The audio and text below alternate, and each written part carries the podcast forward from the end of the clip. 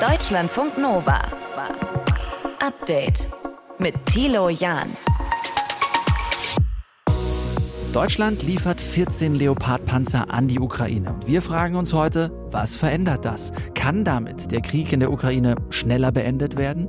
Und ist das nicht gefährlich, wenn Kampfpanzer aus Deutschland an die Ukraine geliefert werden? Wie reagiert Russland drauf? Das klären wir in diesem Podcast mit Claudia Major, Sicherheitsexpertin bei der Stiftung Wissenschaft und Politik. Diese Lieferung ist ein Wendepunkt, ein wichtiger Wendepunkt, aber er entscheidet nicht oder es entscheidet nicht endgültig über den Krieg. Das müssen wir, glaube ich, bei all der Debatte der letzten Tage sagen. Außerdem sprechen wir heute über Anarchie im Straßenverkehr. Es werden neue Regeln für alle, die E-Scooter fahren, gelegentlich und öfter diskutiert auf dem Verkehrsgerichtstag in Goslar. Und Essen tendenziell eine gute Idee, aber so geht es ja nicht weiter. Es muss ja langsam mal eine Alternative kommen. So wie wir jetzt gerade leben, geht es halt einfach nicht weiter und es gibt halt genug Insekten. Also vielleicht ist das ein erster Schritt in eine bessere Zukunft, sag ich mal, oder in eine ja, fleischlosere Zukunft. Das hat uns Larissa heute gesagt, als wir euch ein paar Insekten zum Probieren serviert haben. Der kulinarische Check zum neuen EU-Gesetz. Auch für euch in diesem Podcast. Schön, dass ihr mit dabei seid. Deutschlandfunk Nova. Tiervergleiche liegen nahe, wenn das, um was es geht, nach einem Tier benannt ist. Der Leopard ist befreit. Das hat Bundestagsvizepräsidentin Katrin Göring-Eckardt von den Grünen heute getwittert, als klar war, Deutschland liefert der Ukraine 14 Panzer vom Typ Leopard 2A6. Wir werden der Ukraine auch Kampfpanzer zur Verfügung stellen vom Typ Leopard 2. Das hat Bundeskanzler Olaf Scholz heute so im Bundeskabinett erläutert. Frank Capellan aus unserem Hauptstadtstudio hat sich es angeschaut. Welche Reaktionen gibt es denn aus den Regierungsparteien SPD, Grüne, FDP? Ja, die sind im Grunde alle mit sich selbst zufrieden. Die sind erleichtert, dass da diese Entscheidung nach diesem, man muss ja schon fast sagen, wochenlangen Gerangel dann äh, getroffen worden ist. Und der Bundeskanzler hat sich im Bundestag geäußert. Da gab es eine Fragestunde, musste er Rede und Antwort stellen. Und er hat dann hervorgehoben, dass es ihm doch gelungen sei, äh, sich mit den Amerikanern abzustimmen, dass die jetzt auch Kampfpanzer, die Abrams liefern wollen. Das hat er als sehr gut und wichtig bezeichnet. Und Boris Pistorius vielleicht noch, der Verteidigungsminister, der musste den Experten im Verteidigungsausschuss erklären, wie das jetzt weitergehen soll mit den deutschen Leopard. Also 14 sollen da zunächst geliefert werden. Da muss ja die Ausbildung beginnen. Und der hat gesagt, naja, Grund zum Jubel gibt's heute nun wirklich nicht. Da hat er so ein bisschen angespielt auf Andrei Melnik, den früheren äh, Botschafter der Ukraine in Deutschland, der gesagt hat, Halleluja, endlich hat sich die Bundesregierung entschieden, also kein Grund zum Jubel, aber so mhm. Pistorius, das war eine wichtige Entscheidung. Wie sind die Reaktionen äh, von den anderen Parteien aus der Opposition? Ja, da ist äh, zum Beispiel ein Friedrich Merz, ein CDU-Vorsitzender, ich kann das gleich mal einspielen, der dem Kanzler nicht so recht abnehmen will, dass das alles so harmonisch gelaufen ist mit Joe Biden, mit dem amerikanischen Präsidenten. Also äh, der CDU-Chef hat äh, Olaf Scholz vorgeworfen, er habe sich doch da treiben lassen müssen. Der Schaden, der entstanden ist in der NATO und in der Europäischen Union, dass man dieser Bundesregierung nicht trauen kann, dass man sie treiben muss, dass sie zögert und zaudert. Dieser Schaden, der bleibt. Ja, und dann gibt es einen Fraktionsvorsitzenden der Linkspartei, Dietmar Bartsch, der gesagt hat, gestern Abend schon, äh, wir treiben, die Bundesregierung treibt uns da in Richtung eines dritten Weltkrieges. Spiel ihn nochmal ein. Morgen Kriegsschiffe, übermorgen Kampfflugzeuge, Tornados, Eurofighter, Flugverbotszonen dann NATO-Soldaten? Wo soll denn das enden? Ja, das fragt Dietmar Bartsch von der Linkspartei. Olaf Scholz ist da übrigens drauf eingegangen. Der, der, hat nämlich gesagt, ich weiß, es gibt Sorge, Ängste in der Bevölkerung. Ja, aber ich handle besonnen, ich lasse mich nicht treiben und wir wägen alles ab. Und, ähm, Aber Bodentruppen und, und, und, Kampfflieger hat er schon mal verneint, ne? Das hat er dann auch gesagt, genau. Das wollte ich gerade noch sagen. Mhm. Keine Kampfflugzeuge, keine Bodentruppen. Das wäre dann endgültig auch der Kriegseintritt der NATO. Also das will er auf jeden Fall mhm. verhindern. Das hat er heute versprochen. So, jetzt erstmal die Leopard-Lieferung. Äh, es verhält sich ja so, wenn ich es richtig äh, mitbekommen habe, dass andere Länder äh, diese Panzer, die in Deutschland gefertigt werden, ja einen freien Willen noch mehr schicken können in die Ukraine. Wie reagiert man in der Ukraine darauf? Ja, da ist äh, Volodymyr Zelensky, der heute mit dem Kanzler telefoniert hat. Äh, Zelensky ist heute 45 Jahre alt geworden und äh, der wollte wohl der Kanzler auch gratulieren, aber der hat gesagt, wir brauchen nicht 15 oder 15 Panzer, sondern das muss schon eine anständige Zahl werden. Da war immer von ukrainischer Seite von 300 Kampfpanzern die Rede und die muss jetzt äh, die Allianz äh, muss das Bündnis erstmal zusammenbekommen. Mhm. Also wenn man sich vergegenwärtigt, dass wir nur 14 liefern wollen. Die Rede ist da, das hat der Kanzler gesagt, von zwei Bataillonen. Das wären nach Bundeswehrrechnung 88 Panzer. Also Zelensky hat sich zwar bedankt, er wünscht sich aber noch mehr. In Russland hat sich Wladimir Putin, der russische Präsident, heute mit Studenten getroffen und da war zu hören, da hat er sich äh, mit denen über verloren gegangene Hunde unterhalten, aber weniger auf den Krieg äh, in, gegen die Ukraine reagiert. Er soll dann aber gesagt haben an der Uni, äh, streng genommen ist Deutschland immer noch von den Vereinigten Staaten besetzt. Also damit wollte er wohl sagen, äh, man habe sich da von Joe Biden, dem amerikanischen Präsidenten, zu dieser Lieferung von Kampfpanzern hinreißen lassen. Aber mhm. das wissen wir, das ist wohl eher umgekehrt gelaufen, dass äh, eben der Bundeskanzler versucht hat, die Amerikaner mit ins Boot zu holen, dass die jetzt auch den Abrams liefern. Kann das Konsequenzen haben für Deutschland, diese Lieferung von Kampfpanzern an die Ukraine? Und wie verändert das das Kampfgeschehen? Das diskutieren wir jetzt. Und zwar mit Claudia Claudia Major von der Stiftung Wissenschaft und Politik. Sie ist auch Mitglied im Beirat der Bundesregierung zur Friedensförderung. Schönen guten Tag, Frau Major. Guten Tag. Diese Lieferungen gleichzeitig das Go, dass andere Nationen auch Leopardpanzer aus Deutschland der Ukraine bereitstellen können. Was verändert das konkret in der Ukraine? Diese Lieferung ist ein Wendepunkt, ein wichtiger Wendepunkt, aber es entscheidet nicht endgültig über den Krieg. Das müssen wir, glaube ich, bei all der der Debatte der letzten Tage sagen. Wir haben uns hier auf ein Waffensystem fokussiert und damit, glaube ich, so ein bisschen das größere Bild aus den Augen verloren. Mhm. Also diese Panzer sind wichtig, weil sie einen qualitativen Unterschied für die Ukraine machen. Besserer Schutz für die ukrainischen Soldaten, für die Besatzungen. Es gibt die Möglichkeit, russische Linien zu durchbrechen und auch die erwartete russische Offensive abzuwehren. Mhm. Ähm, deshalb sind sie wichtig. Aber man zwingt jetzt hier mit solchen Panzern niemand an den Verhandlungstisch, ja? Naja, ich glaube, das ist die große Frage. Ähm, Russland, das Ziel meines Erachtens sollte sein, dass Russland ohne Vorbedingungen an den Verhandlungstisch kommt. Mhm. Russland fordert bislang, dass die vier annektierten, besetzten Regionen als russisch anerkannt werden und dass man darüber überhaupt gar nicht mehr reden muss. Das heißt, die Ukraine müsste auf einen Teil ihres Gebiets verzichten, ehe es überhaupt zu Verhandlungen kommt. Also Russland will seine Kriegsgewinne festschreiben und von den Verhandlungen ausnehmen. Deshalb muss unser Ziel sein, oder finde ich, das Ziel der westlichen Staaten sollte sein, dass es Verhandlungen ohne solche Vorbedingungen gibt. Mhm. Das gelingt auf diplomatischem Weg bislang nicht. Russland zeigt kein Interesse. Und deswegen scheint es eine Lösung momentan zu geben. Und das ist Russland mit militärischer Stärke an den Verhandlungstisch ohne Vorbedingungen hm. zu zwingen. Das heißt, im besten Falle können Waffenlieferungen den Weg zu Verhandlungen verkürzen. Deutschland bildet ukrainische Soldaten auch an diesen Panzern aus, beteiligt sich eben jetzt mit dieser ja, Waffe, wenn man so will. Kann das gefährlich werden für Deutschland? Deutschland hat auch schon die Soldaten für die Panzerhaubitze 2000 ausgebildet. Großbritannien bildet ukrainische Soldaten aus. Die USA machen das, Frankreich machen das. Fast alle westlichen Staaten machen das. Ich glaube, wir müssen überlegen, was passieren würde, wenn wir die Ukraine nicht unterstützen würden. Wenn es zu einem langfristigen Stellungskrieg kommt, wie er sich jetzt abzeichnet, oder wenn Russland mehr und mehr die Überhand gewinnen würde und die Ukraine militärisch besiegen würde. Mhm. Dann wäre Westeuropa in einer sicherheitspolitisch deutlich schlechteren Lage. Und damit auch international wäre zunehmend die Frage, wenn das Beispiel Schule macht, dass man mit Militär seine Interessen durchsetzt, wäre das auch international eine deutlich unsichere Situation. Aber da nochmal gefragt, das heißt, Sie gehen nicht von einer jetzt aktuellen russischen Reaktion auf diese Entscheidung Deutschlands aus?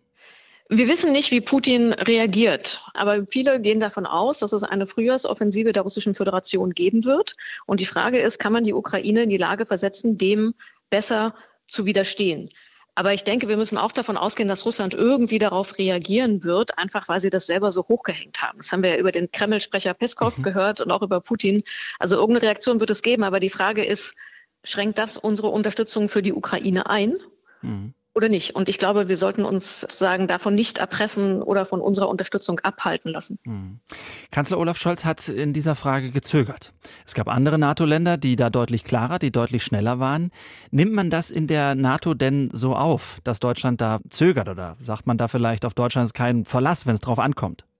Ich würde da die NATO rauslassen, denn die gesamten Waffenlieferungen haben nicht im Rahmen der NATO stattgefunden, sondern einzelne Länder haben sich entschlossen und koordiniert worden ist es im Rammstein-Format. Die NATO hat da überhaupt keine Rolle gespielt, weil sie sich auf ihre Kernaufgabe konzentriert, nämlich den Schutz der Alliierten. Das ist eine, möglicherweise ein kleiner, feiner Unterschied, aber doch ein wichtiger. Aber, das müssen wir auch sagen, auf Ihre ursprüngliche Frage zurückzukommen, für unsere Partner wirkte das nicht besonnen, sondern wirkte das zögerlich. Und viele haben sich gewundert, warum Deutschland so lange braucht, mhm. sich in dieser Frage zu entscheiden, zumal es ja im Endeffekt nicht darum ging, sich mit Partnern abzustimmen, sondern mit genau einem Partner, nämlich den USA, mhm. abzustimmen. Und das hat wirklich für sehr große Irritationen bei unseren Partnern gesorgt. Ich meine, das war ja heute auch nochmal der Sound von Olaf Scholz, der ja nochmal betont hat, dass ihm das so wichtig war, dass das eine koordinierte Aktion war. Ja, aber die Koordination hätte auch stattfinden können mit anderen Partnern, die bereitstanden. Großbritannien hat am Wochenende angekündigt, dass es 14 Challenger-Panzer liefert. Hm. Ist eigentlich auch ein wichtiger Partner. Polen hat gesagt, dass es bereitsteht. Andere Partner haben das auch signalisiert. Hm. Das heißt, wenn Deutschland eine führende Rolle, wie es der Kanzler auch immer formuliert hat, gesagt hat, dann kann sich das ja meines Erachtens auf mehrere Staaten und Partner beziehen und nicht nur auf den einen. Mhm. Es ist wichtig, dass die USA dabei sind. Die USA haben immer politische Unterstützung für Panzerlieferungen signalisiert. Warum jetzt zu der politischen Unterstützung unbedingt auch noch amerikanische Panzer kommen müssen, die auch nicht sofort kommen, sondern erst viel, viel später, mhm. ist von außen nicht ganz nachvollziehbar. Da wirkt es eher so, als bräuchte würde sich Deutschland ohne die USA nicht trauen und als wären die europäischen Partner nicht so wichtig wie die mhm. transatlantischen. Ja, das ist so ein bisschen das Image, das in der ganzen Kiste übrig bleibt. Äh, danke für diese Einschätzung. Claudia Major, Sicherheitsexpertin bei der Stiftung Wissenschaft und Politik war das. Schönen Abend Ihnen. Danke Ihnen auch. Deutschlandfunk Nova. Update. Wir haben Mittwoch, den 25. Januar. Heute Nachmittag hat ein Mann in einem Regionalzug von Kiel nach Hamburg auf Fahrgäste eingestochen. Es ist noch eine ziemlich äh, unübersichtliche Lage. Wir wollen trotzdem euch schon mal ein Update geben. Reporter Carsten Rauterberg fasst zusammen, was bekannt ist. Fest steht, um 14.55 Uhr gingen mehrere Notrufe von Fahrgästen bei der Polizei ein. Die Menschen berichteten, dass ein Mann mit einer Stichwaffe auf andere Fahrgäste eingestochen hat. Eine Polizeisprecherin sagte, dass dabei zwei Menschen ums Leben gekommen sind, drei Personen wurden schwer, vier weitere leicht verletzt. Die Polizei ist im Moment dabei zu klären, wer die Menschen sind, die getötet und verletzt wurden. In dem kleinen Ort Brockstedt sind immer noch viele Rettungskräfte und die Polizei im Einsatz aktuell. Die Fahrgäste und Augenzeugen werden vernommen. Ja, und sie versucht mehr über den Täter herauszufinden, über den man noch nicht viel weiß. Die Polizei hat bislang nur bekannt gegeben, dass es sich um einen 20 bis 30 Jahre alten Mann handelt. Er wurde von der Polizei festgenommen. Der Mann ist verletzt und wurde nach Neumünster ins Krankenhaus gebracht. Zu seiner Identität hat die Polizei noch keine Angaben gemacht. Warum der Mann auf die Fahrgäste eingestochen hat, ist ebenfalls noch völlig unklar. Soweit also die Infos zur Messerattacke in dem Regionalzug zwischen Hamburg und Kiel heute Nachmittag. Stand 18.38 Uhr. Deutschlandfunk Nova. Update. Mehlwürmer, Heuschrecken und jetzt auch Grillen und Schimmelkäfer. Ja, diese Insekten sind zugelassen als Lebensmittel in der EU. Und klar, ich meine, so ein Insektenriegel oder ein Schokowurm, den haben wir vielleicht schon mal hier und da gegessen. Aber so normal wie ein Schnitzel sind Insekten noch lang nicht auf dem Teller. Warum eigentlich nicht? Und wie schaffen es die Insekten raus aus dieser schmuddeligen Ecke? Deutschlandfunk Nova Reporterin Celine Wegert hat sich das mal genauer angeschaut für uns und sagt uns erstmal, welchen Benefit Insekten haben. Umweltfreundlich, viele Proteine, eine gute Energiequelle. Insekten sind quasi das tierische Superfood. Expertinnen sagen sogar, Insekten könnten sogar dabei helfen, die wachsende Weltbevölkerung zu ernähren.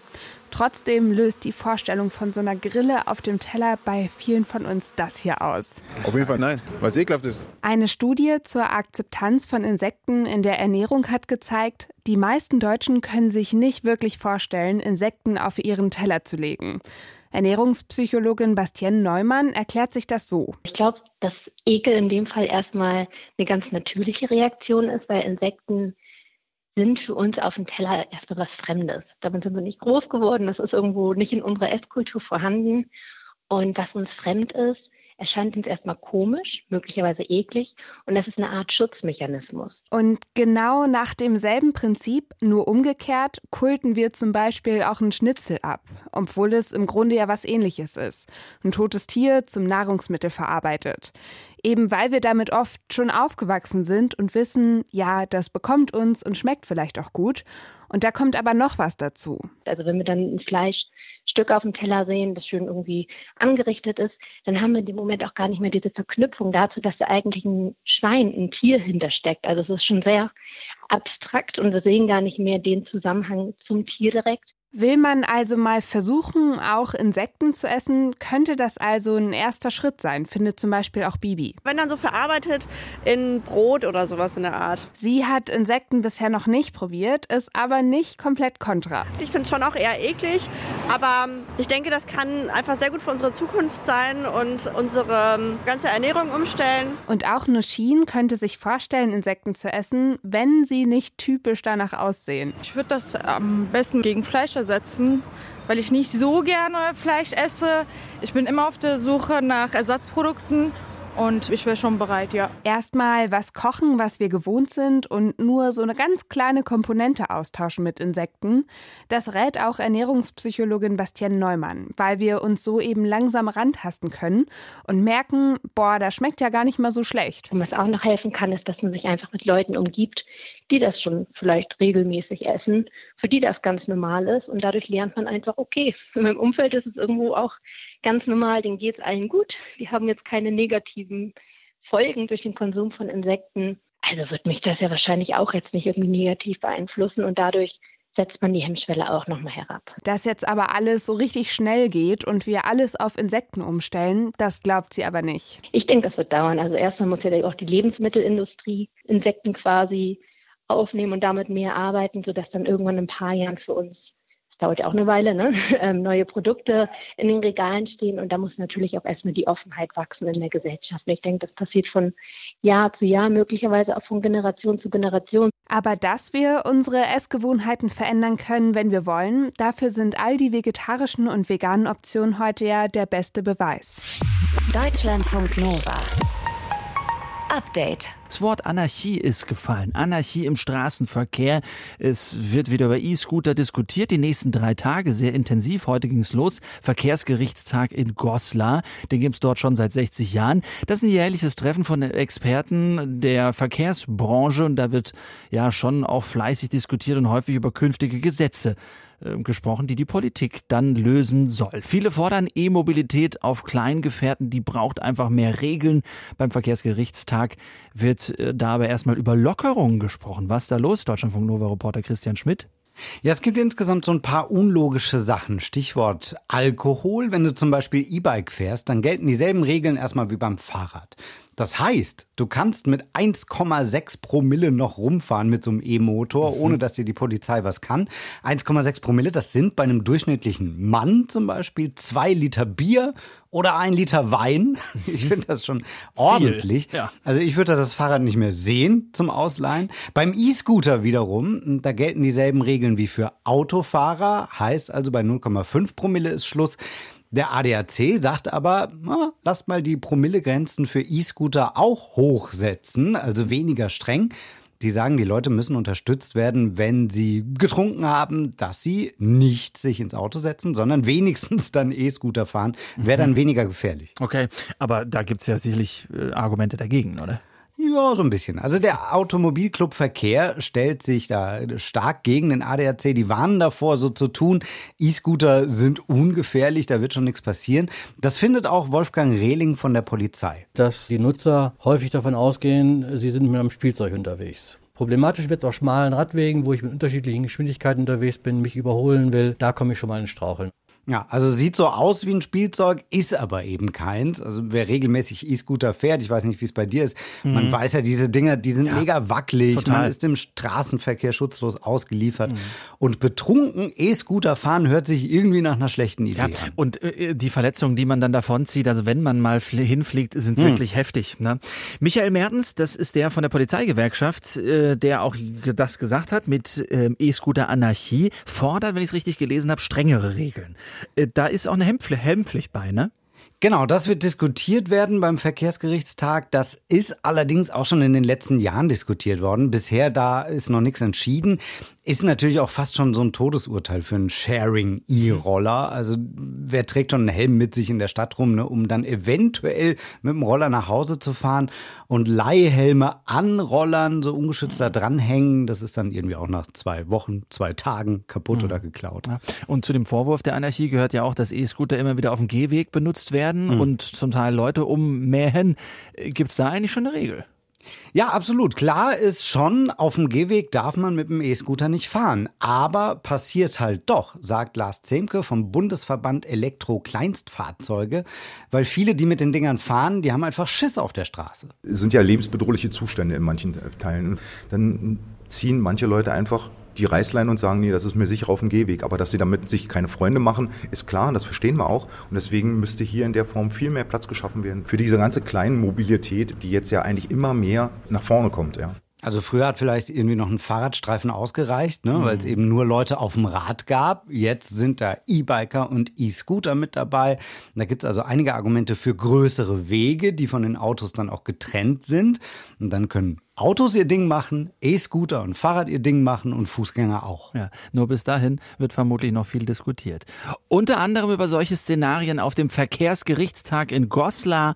Heute Tag 1 von 3. Den Überblick hatte Christian Schmidt für uns. Lieben Dank. Deutschlandfunk Nova. Update. Immer Montag bis Freitag auf deutschlandfunknova.de und überall, wo es Podcasts gibt. Deutschlandfunk Nova